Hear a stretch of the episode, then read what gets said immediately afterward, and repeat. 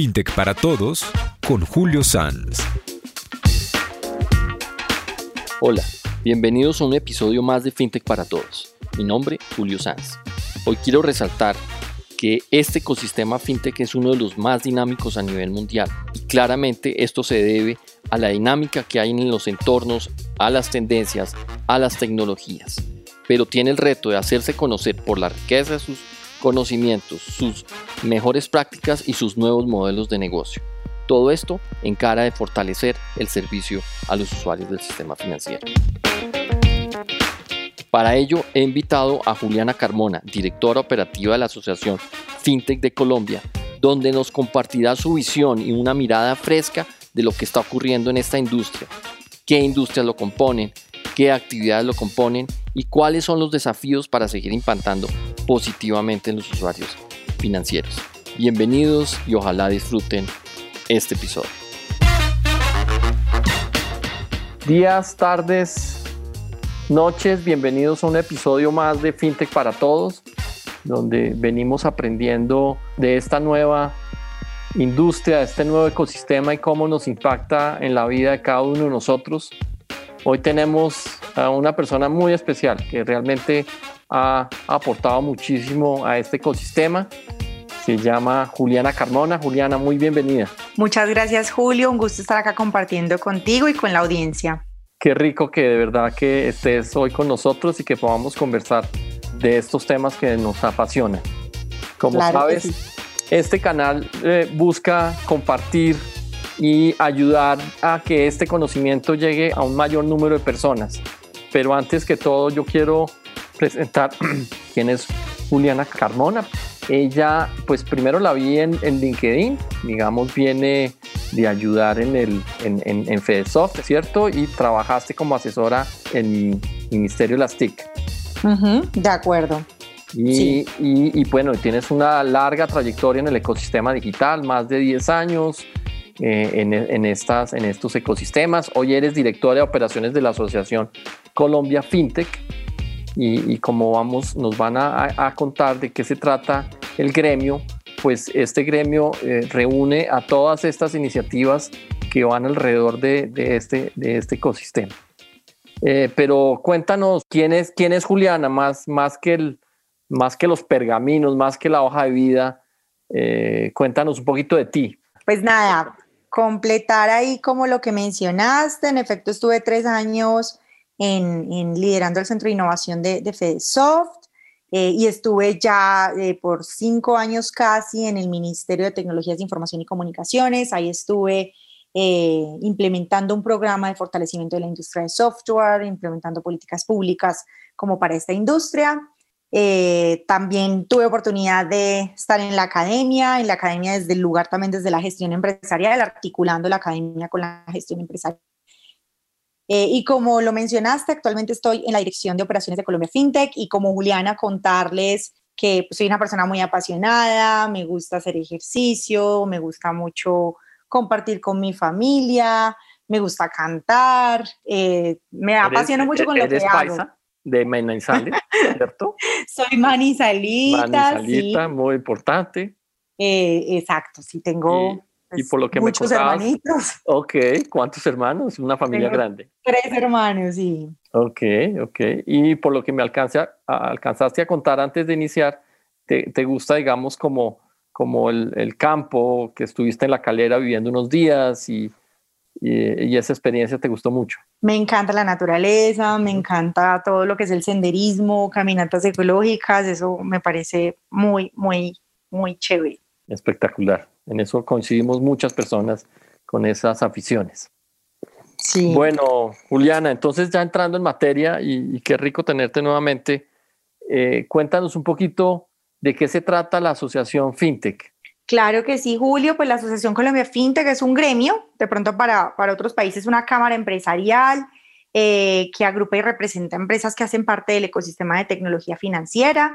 Están, por supuesto, las fintechs, que es, digamos, como el propósito de este podcast. pero también dentro de nuestro ecosistema hay puertas abiertas para empresas que hacen parte de la cadena de valor de la tecnología financiera, como lo son, por ejemplo, los bancos, como son, por ejemplo, las empresas eh, proveedoras de tecnología, proveedoras de soluciones tecnológicas que sirven, por supuesto, para, para, para empresas que prestan servicios financieros, sean digitales o no. Eh, en este momento ya estamos cercanos a los 250 miembros activos en la asociación, lo cual es un número pues bastante importante. Eh, tenemos, se ha movido bastante, digamos, la, la dinámica de, de, de, fintech pues en el país y yo creo que en el mundo. Oh, estoy totalmente de acuerdo. Realmente aquí la dinámica, todos los días hay, hay, hay, hay, nuevas noticias, todos los días se mueve la industria muchísimo, pero, pero vámonos un paso, un paso un poquito atrás para, para los que nos están escuchando, eh, eh, eh, contarles qué es una fintech. Creo que ese sería un paso importante antes de seguir. Cuéntanos. Claro que sí, muy importante. Una fintech, querido Julio, es una empresa que presta servicios financieros digitales. Digamos que esa es la manera tal vez como más sencilla de, de, compartirla pues a, a, nuestra audiencia. Eh, y pues digamos que para poder ilustrar bien qué es una fintech, pues es importante decirles qué tipo de empresas hacen parte de este ecosistema. Y es las empresas que hacen, por supuesto, crédito digital, que tienen oferta o a personas o a negocios a través de préstamos que se hacen a través de medios totalmente telepresentes, con autenticación digital, con identificación digital. Eh, crédito, pues digamos que es la vertical con más jugadores en el país. Tenemos todos los temas asociados a pagos digitales. Pagos digitales son aquellas empresas que, son tipo pasarelas de pago, que tienen billeteras digitales también. Ese es el tipo, digamos, de empresas que hay en ese eh, subsector, digámoslo así, de pagos digitales. Está lo asociado al RecTech, que uno normalmente como que no lo relaciona con este sector, Julio, y es eh, las empresas que prestan servicios con tecnologías emergentes para hacer procesos de, digamos, conocimiento del cliente, lo que en sus siglas en inglés es KYC, eh, o temas de, verificación en listas restrictivas o cosas así. Eso hace parte, digamos, si bien no son servicios financieros directos, hace parte de lo que es el contexto de fintechs. Y vas ahí a mencionar pero esa, por ejemplo, esa, esa vertical, ¿a quién le presta esos servicios? A las mismas fintechs, de hecho, o sea, es, digamos como, como parte, es un eslabón muy importante en la cadena de valor de, del fintech y también incluso a empresas de servicios financieros clásicas, digámoslo así. Ok, y hacen todo ese proceso, llamémoslo automatizado, de, de Know Your Customer, de Anti-Money Laundering, esos, esos procesos. De acuerdo, es un proceso pues con apoyo de tecnología para estudiar el cliente, para perfilarlo, para identificar como, como el perfil de riesgo del cliente, si ha estado pues digamos reportado, si tiene historial crediticio, aunque es muy importante mencionar, eh, Julio, en estos temas que la industria fintech va más allá de la tecnología y como mientras vamos contando las otras verticales y es perfecto sigue. si bien el vehículo tecnológico es pues uno de los factores pues diferenciadores de la industria acá el tema es más de innovación hacia el usuario es decir si una persona o una empresa está reportada o no tiene historial crediticio o por ejemplo si es una empresa de reciente constitución normalmente igual encuentran oferta en la industria fintech a la que pueden acceder que normalmente no pueden o no podían acceder antes a servicios financieros de este tipo. Entonces, pues sí se hace un perfilamiento, por supuesto, eh, para, para, identificar como niveles de riesgo. Y sí, pero ahí tú estás hablando, algo que suena muy interesante es a, a, cierto tipo de personas que no podían acceder al sistema financiero ¿Estás hablando de inclusión financiera? De acuerdo, ese es un poco como, como el contexto y si le ponemos el otro apellido sería inclusión financiera digital, Julio, porque al final del día se está logrando eh, que muchas personas o empresas se den de alta en productos financieros a los que normalmente no accedían, gracias también a la revolución fintech. Ok, ok. Ahora, este es un fenómeno eh, eh, que se está dando en Colombia, pero es un fenómeno mundial, ¿sí? Cuenta, ¿por qué? O sea, una persona que no ha estado cerca, eh, eh, ¿a qué se debe este, esta explosión de estos servicios y este ecosistema mundialmente? Porque es una tendencia eh, muy marcada. Claro, pues digamos que si hablamos ya en términos de origen, esta industria nace también pues porque hay un mercado desatendido, ¿cierto? Normalmente estas industrias disruptivas o estas industrias basadas en tecnología lo que terminan haciendo es llegar a suplir necesidades que estaban insatisfechas en el mercado. Eh, pasa exactamente lo mismo con, con las fintechs. Las fintechs lo que hacen es venir a presentar una alternativa para los usuarios, alternativas de financiación. Yo hago esta comparación y que sé que el, propósito de este podcast es llegar como a todas las audiencias y es un ejemplo importante que, quiero hacer acá es el tema, por ejemplo, del Uber y el taxi, que es guardando las proporciones, pero que vale la pena traerlo a colación. Y es las plataformas tecnológicas, de pronto no lo personalicemos con marcas, de, transporte, como pues en su momento fue Uber y ya hay muchas otras plataformas, vinieron también a generar una disrupción de servicio. Más allá, digámoslo así, del uso de la tecnología para tú tomar tu servicio de transporte, también había una muy buena experiencia de usuario, un excelente servicio al cliente eh, y bueno, un montón de cosas que vinieron a, generar pues como una ruptura allí y lo que hicieron fue obligar a los servicios de taxi también a mejorar y a digamos a estar al nivel de la competencia. Y hoy en día, ¿qué pasa? Están coexistiendo todas las, las dinámicas. Sigue el taxi, siguen las aplicaciones de transporte ¿Y quién es el que termina ganando? El usuario, porque es el usuario el que tiene posibilidades para elegir. Lo mismo pasa en este contexto financiero. En el contexto financiero pasa que, por supuesto, existen los bancos y nosotros como gremio también lo recibimos acá. Acá nosotros tenemos una filosofía de la fintegración en donde se reconoce la coexistencia de todos los actores. Hay una oferta tradicional que está perfecta, eh, hay una oferta, de, digamos, disruptiva, nueva, que también está perfecta. Hay un escenario en donde compiten esas dos ofertas, eso es normalmente eh, viable en un escenario de libre mercado. Otros escenarios donde hay competencia, normal también. Hay otros escenarios en donde hay alianzas, sinergias estratégicas que se generan entre las mismas fintechs y los bancos, por ejemplo. Claro. Eh, y también hay otros escenarios en donde cada uno va a audiencias totalmente diferentes. Entonces, eso es un poco como, como ese contexto de mercado a la luz pues, de lo que, estabas preguntando de cómo surge todo esto. Y ahí para terminar tu pregunta, pues esto se acentúa con todo el escenario de pandemia. Creo que no solo pasa en la industria fintech, sino en todas las industrias basadas en tecnología que se aceleraron, digámoslo así, por, por el escenario de pandemia, que lo que hizo fue incrementar el uso de apropiación de tecnologías para todo lo que hacemos en el día a día, eh, y por supuesto eso hizo que se visibilizaran las soluciones fintech, que personas y negocios que no tenían ni idea que era fintech empezaron a ver que era fintech y a usar soluciones fintech. Entonces eso ha generado también una revolución y una consolidación como esta revolución durante ese escenario de pandemia.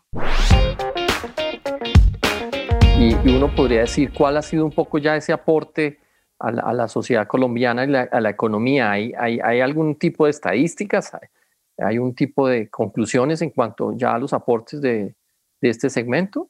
Pues en realidad digamos que es una industria que se mueve supremamente rápido. En este momento, de hecho, estamos a portas, Julio, de publicar eh, un estudio macrosectorial del sector, por eso no te puedo anticipar cifras, porque es algo que va a ser... No lo puedes chiviar todavía.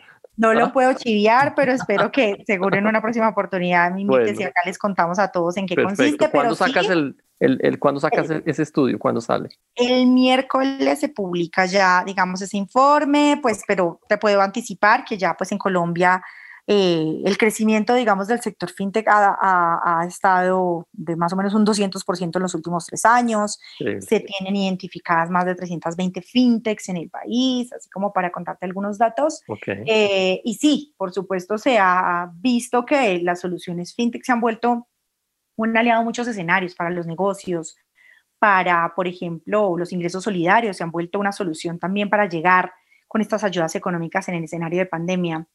Eh, de hecho, hay un COMPES que se publicó en el mes de septiembre del año pasado y es un COMPES que tiene un foco en términos de educación e inclusión financiera y acá se visibilizan las fintech como una alternativa de financiación, por supuesto, para las personas. Se está buscando también con ese COMPES que con la educación se disminuyan todas esas prácticas, por ejemplo, de gota a gota. Claro. Y es muy importante y, y lo que te decía es que es muy, muy relevante, tanto para los negocios como para las personas, tener claros conceptos básicos financieros que te permitan tomar buenas decisiones. Entonces, si tú eres un negocio y tienes claridad en cuáles son conceptos básicos financieros, vas a saber si te conviene más la deuda o si te conviene más la inversión o cuáles son tus capacidades en ese sentido. Y lo mismo para las personas, hasta dónde pueden llegar, cómo planear sus finanzas familiares. Entonces, todo eso hace parte como de ese contexto y aquí visibilizan también a la industria fintech. De hecho, en el 2020 hubo muchísimos hitos de tipo regulatorio para la industria fintech en Colombia. Sí, muchísimas novedades. Realmente el estímulo ha sido importantísimo. Exacto, entonces creo que la, palabra que mencionas es perfecta, es un estímulo también para seguir movilizando esta industria como, como una industria transversal que apoya eh, audiencias no tradicionales, personas, negocios y que por supuesto es un, es un factor clave para la reactivación económica.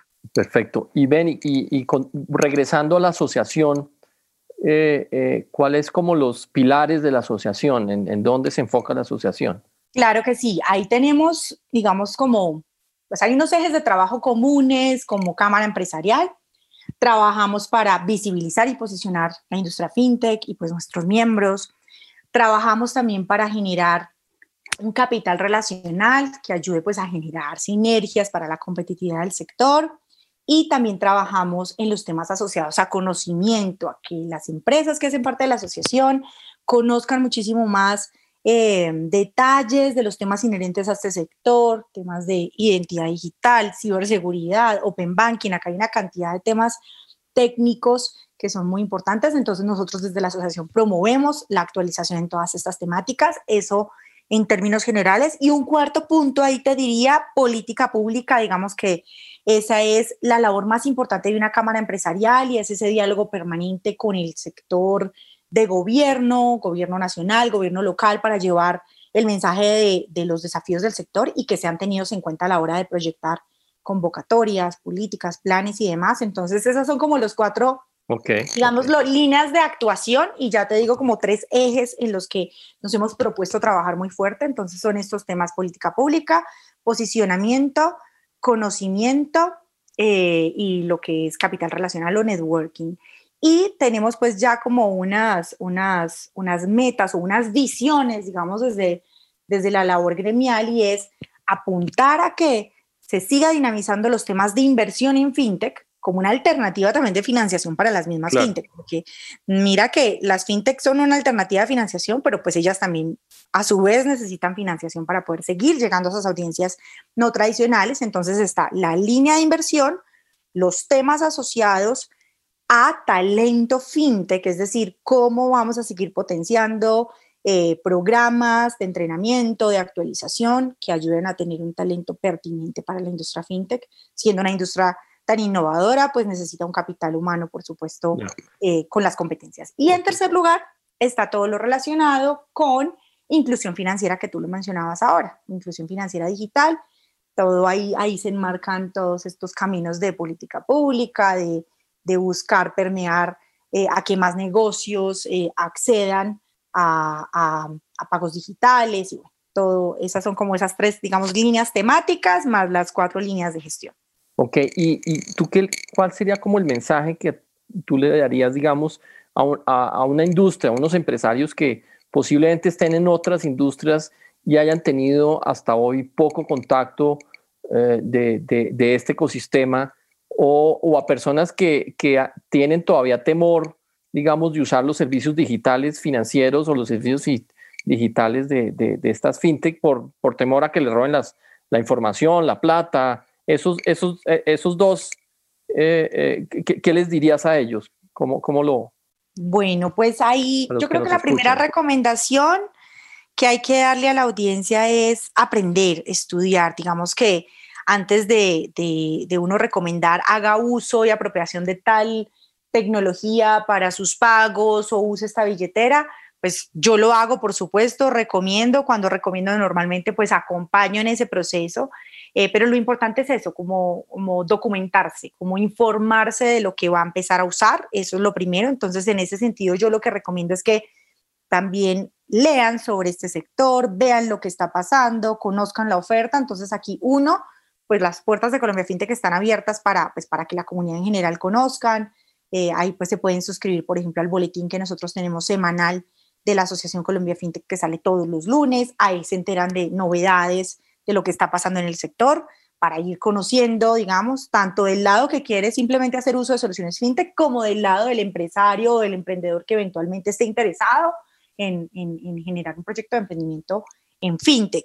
Entonces, esas son como, como las recomendaciones, o sea, que se vinculen, eh, si quieren de pronto conocer como tal, pues la labor de la asociación, pues acá generamos muchísimos escenarios de conocimiento y de actualización, hay muchos abiertos, entonces pues eso, mi mayor recomendación es que se informen antes de entrar pues también a, a, usar estas soluciones.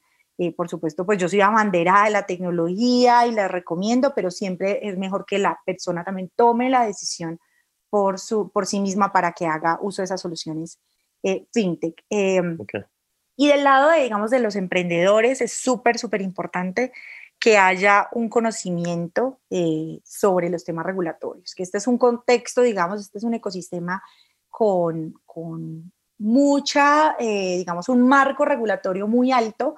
Si tú, desde las verticales que te estaba contando que hacen parte del fintech, eh, literal, si hacemos como doble clic en cada una de ellas, hay un mundo, digámoslo así, y en todas tienen eh, pues algunas circulares que impactan o decretos o temas y todo eso pues hay que revisarlo eh, de manera detallada. No porque sea algo malo, sino por el contrario, hay muchas de esas cosas de tipo regulatorio que también pueden ser eh, catalizadores para esos negocios. Claro, claro. Y ven, y, y, cómo estás viendo el futuro corto y mediano plazo del sector financiero en general, digamos, impactado por este ecosistema? ¿Qué, qué se vislumbra? ¿Qué, va a cambiar, en, digamos, en nuestras costumbres en los próximos años? Bueno, pues a nivel, digamos, de como de empresas de industria fintech, que se, ve, que se vislumbra, se vislumbra mucha más revolución en materia de inversión, que se venía viendo en el escenario de pandemia. De hecho, muchas inversiones se materializaron en ese escenario de pandemia. Eh, un incremento en la demanda de soluciones fintech, por supuesto. Eh, pues en este momento hubo un estudio de Findexable, que menciona que eh, el 76% de las, eh, de las personas que hacemos uso de, pues, de, Internet en Colombia usamos soluciones fintech, lo cual es un índice de apropiación bastante importante, eh, que seguramente eso va a incrementarse. Entonces, eso creo que se parte como de esa visión o esa perspectiva que tú dices también en cuanto a lo que puede llegar a pasar. Eh, lo otro, el tema, digamos, que es controversial también, la parte de los pagos digitales. El tema de la disminución del efectivo definitivamente es una tendencia. Eh, Difícil de mover, ¿no? Yo creo que ah, por ahí en, la época de la pandemia salió un chiste que, que lo que eh, originó la digitalización de la economía fue la, la, el mismo COVID, ¿no? Exacto, exacto. Ese es el ah. chiste que, que, el catalizador de, de la transformación digital fue el mismo COVID. Pero, pues pero Colombia, Colombia, Colombia, es un país de economía efectivo todavía. Muchísimo. Es cultural. Es cultural. Sin embargo, pues yo, yo digamos que soy, pues creo que debería haber eh, opciones combinadas en donde el efectivo pues no, no, tiene por qué eliminarse de manera completa. Hubo en algún escenario, pues cuando estábamos empezando todo este escenario de pandemia que eh, se estaba hablando que el efectivo podría ser de pronto transportador de virus y demás, y eso también estaba preocupando también a algunos sectores. Eh, eso pues digamos que no está comprobado eh, y no es por eso que se debe disminuir tampoco el, efectivo, sino que porque hay muchas otras soluciones que te permiten a ti tener temas más eficientes, más seguros, de mejor experiencia del usuario si, si eres un negocio. Pero también el efectivo tiene una característica, Julio, y es que el efectivo te permite a ti Transar en tiempo real. Transar en tiempo real y tener privacidad, digámoslo así. Creo que esas son como una de, algunas de las ventajas. Entonces, eso yo creo que sigue siendo un tema controversial, pero definitivamente los pagos digitales eh, deben empezarse a incorporar muchísimo más en, en el tema de, de, los negocios, de los microestablecimientos, de las mismas tiendas de barrio. Tener alternativas, vuelvo y te digo, alternativas para los usuarios. Si tú vas a una tienda, por ejemplo, yo soy de las personas que nunca cargo efectivo. Si tú vas a una tienda, tú prefieres un espacio en donde tú puedas hacer transacciones en línea y no vas a la tienda porque no tienes de alguna manera pues, el efectivo a la mano. Pero si la tienda te abre las dos posibilidades, pues entonces tú también puedes seguir consumiendo en esa tienda, digámoslo así. Entonces creo que es algo importante. El tema del, cashless es también parte como de, de toda esa revolución. Seguramente un, tema que, se va a venir también es una tasa de creación de empresas, digamos, mucho emprendimiento en fintech. De hecho, el año pasado, el último trimestre, se veía eso, muchas personas con intención de emprender en este camino, en materia de, de, crédito, sobre todo, que es donde más hay jugadores en Colombia. Eh, bueno, digamos que también como una tasa de emprendimiento importante. Entonces hay como más inversión, por supuesto, más visibilidad de las soluciones fintech, es decir, se incrementaría seguramente el índice de apropiación de esas soluciones, más pagos digitales, menos efectivo y más creación de empresas en este ecosistema de innovación financiera y también más alianzas entre bancos y fintechs, que lo mencionábamos ahora. Sí, sí. Ahí hay un tema también muy controversial, es que eh, eh, están los riesgos, eh, que los riesgos de ciberseguridad, digamos, eso es eso algo, que va de la mano, pero, pero hay que, ¿qué mensaje de tranquilidad tú le podrías dar a los posibles usuarios que están temerosos por ese tema? Sí, yo creo que ese es un tema muy importante, siempre de los temas transversales que manejamos en este sector es los temas de ciberseguridad y también de hecho de protección de la información de los usuarios, eso también es bastante relevante en este sector. Ahí, ¿cuál es el tema? Por supuesto que es una realidad. Si el vehículo para prestar un servicio es la tecnología, pues eso viene, eh, pues trae consigo ese riesgo asociado que es todos los temas de ciberataques y demás. Eh, lo que quiero decir es, por supuesto vienen esos riesgos, pero así como avanzan los riesgos, también avanzan, eh, digamos, las tecnologías para contrarrestar esos riesgos. Entonces, eh, creo que en eso se está trabajando. Es uno de los temas en los que la industria trabaja todos los días y es en ese tema de generar confianza en el usuario, que creo que es como la obsesión de este sector. Nosotros desde la misma Asociación Colombia FinTech estamos trabajando para tener unos estándares de calidad, digámoslo, en algunas de las verticales para generar esa confianza en el usuario. Y una advertencia muy importante a la audiencia, Julio, y es aprovechar esa pregunta que me hiciste, eh, más que ciberseguridad, es un tema de suplantación y de, fraude. Hay, hay muchas empresas que tienen la fachada de ser empresas de crédito digital, que a veces para confundir al usuario usan imágenes de bancos reconocidos o de fintechs reconocidas eh, cambian alguna palabra, algún color y montan pues una aplicación, una web app y empiezan a, a, supuestamente hacer préstamos, tú entras, cotizas, es espectacular pues de hecho la experiencia. Em, y tú entras como, sobre todo esto es para créditos personales, tú entras, haces la solicitud del crédito y te dice que tú tienes que hacer como una especie de consignación, como de, hay, varias cosas que dicen, como derechos de desembolso, de lo que sea, y ahí caen desafortunadamente muchas personas, entonces aprovechar pues como, como tu programa para, para hacer sensibilización en eso, o sea, si tienen dudas o con algunas empresas, pues nos pueden preguntar también para, para verificar como, como la, la, verdadera identidad de ese tipo de firmas pues que están haciendo esas prácticas. La pandemia, por otro lado, pues obviamente dejó la lección de la digitalización, de la importancia de, digitalizar la economía, los pagos digitales y todo, pero dijo, hoy tiene un problema machísimo, tenemos un problema machísimo, y, es que se elevó nuevamente, lo poco que se había logrado, se elevó nuevamente la informalidad a, niveles muy altos. Ahí cómo, cómo podría apoyar esta industria para nuevamente atacar ese fenómeno? ¿Qué, han, han visto ustedes desde la asociación? Pues mira, ese tema de informalidad pues es algo que, que como mencionabas tú también en la introducción, viene de antes de, este periodo de pandemia. Eh, acá, pues digamos que por el contrario, yo pienso que, una industria como esta de servicios financieros digitales, en donde hay una trazabilidad, eh, antes esto lo que hace es volcar a las empresas a tener cierto tipo de formalidad y de visibilidad. Eso te lo digo es porque también para contarles una experiencia personal. En mi familia, nosotros tenemos un negocio familiar, es un, distribuidor de productos químicos. Todo ha sido efectivo toda la vida, durante 20 años. Y ahora con el escenario de pandemia, digamos que éramos una empresa como persona natural, digamos, pues, no informal, informal, era una empresa como persona natural, constituidos como persona natural, pero con todo esto empezamos a ver que había necesidad de formalizar, de organizar la, empresa, de constituirla como una sociedad, de, de, apropiar también soluciones e instrumentos para pagos digitales, para tener alternativas nuevamente para los usuarios. Eh, entonces, por el contrario, yo, yo veo que, que, el escenario de pandemia, por lo menos específicamente con lo que tiene que ver con estos temas de estos servicios financieros digitales, por el contrario, creo que puede generar una tendencia eh, de, de, formalización. Sí. Porque pues los pagos digitales tienen eso y por eso te decía que el efectivo lo que tiene es temas asociados a la privacidad. Los pagos digitales tienen un tema de, trazabilidad, en donde pues, las transacciones están eh, trazadas en, la nube y, creo que eso lo que hace al contrario es obligar a las empresas a formalizarse.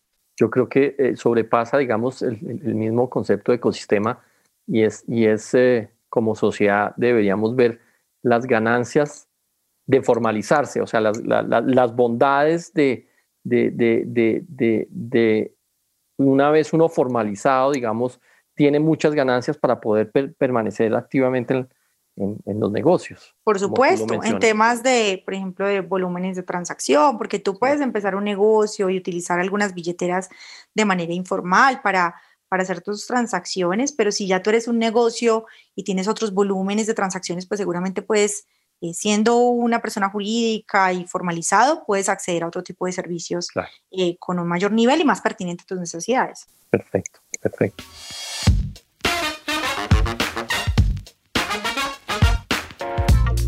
Pues nada, Juliana, interesantísima la conversación, el tiempo pasó volando. No sé si tengas algunos mensajes finales que quieras compartirnos a la audiencia, a las personas que nos están escuchando. Bueno, Julio, sí, se pasó volando. Muchísimas gracias por la invitación. Pues estoy acá eh, pues nada, que estén súper atentos a las cifras de, del sector que próximamente pues vamos a, publicar. Va a ser como un informe macrosectorial que, que nos empieza a mostrar como, como este crecimiento del sector, que muy bienvenidos a, los espacios que generamos desde la asociación para, para que aprendan de todo este ecosistema, que emprendan y por supuesto que usen soluciones fintech, eh, que creo que genera muchas soluciones en muchos temas, en calidad de vida y también por supuesto en la eficiencia de los negocios. Eh, nada, Julio, mil y mil gracias por, por, por este espacio. Bueno, Juliana, mil gracias. A todos los que nos escucharon, gracias nuevamente por acompañarnos en este episodio y bienvenidos para el siguiente. Acabamos de tener una conversación muy interesante y amena con Juliana Carmona, directora operativa de la Asociación FinTech de Colombia donde nos compartió su visión del ecosistema, cómo ha evolucionado en los últimos años, los aportes a la economía y sobre todo al, al usuario final. Nos dio recomendaciones tanto desde el lado del emprendimiento como desde el lado del usuario. Nuevamente, gracias por escucharnos y los invito a seguir escuchando FinTech para Todos. Mi nombre, Julio Sanz, me encuentran en LinkedIn.